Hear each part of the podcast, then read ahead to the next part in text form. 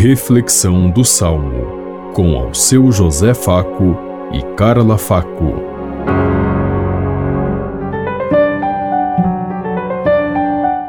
Paz e bem a todos os ouvintes que estão em sintonia conosco neste dia, na meditação do Salmo 147. Glorifica o Senhor Jerusalém. Glorifica o Senhor Jerusalém.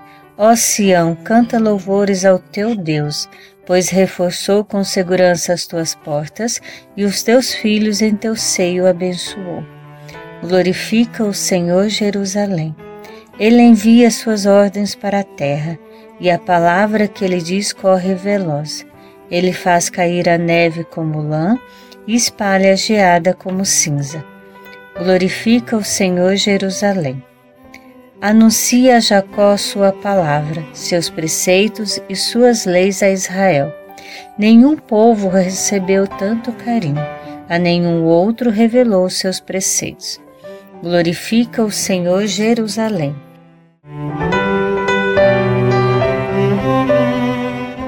Glorifica o Senhor Jerusalém. Que nós possamos sempre glorificar a Deus que viveu no seu projeto em Jerusalém, mas a Jerusalém celeste, a Jerusalém que nos acolhe, que nos abraça, e não aquela Jerusalém que aprendeu a explorar, matar e assim matou o próprio Salvador por seus interesses e por seus caprichos.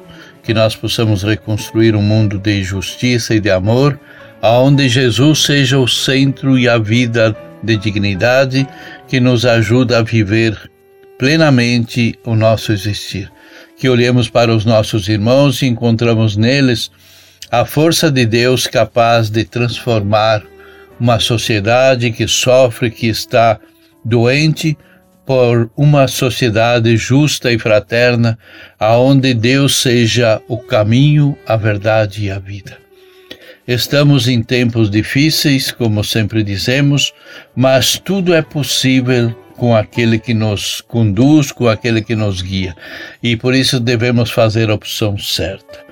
Precisamos sentir a manifestação de Deus que se revela em cada um de nós e não seguir os nossos interesses de construir o mundo que nós queremos só para nós. O mundo de Jesus é aquele onde todos estão incluídos, todos os povos e nações, porque assim a palavra está muito clara lá no Evangelho: ide a todos os povos e nações até os confins da terra. E eu não sei por que, que nós costumamos limitar isso ao nosso redor, ao nosso grupinho, ao nosso templo, lá onde que nós participamos fim de semana, e de alguma forma nós excluímos os demais porque eles não se sentem à vontade em se aproximar de, das no, dos nossos grupos, porque nós não damos essa oportunidade. Porque só nos nossos gestos já excluímos. Pensemos em tudo isso enquanto eu lhes digo. Até amanhã, se Deus quiser. Amém. Você ouviu Reflexão do Salmo com ao seu José Faco e Carla Faco.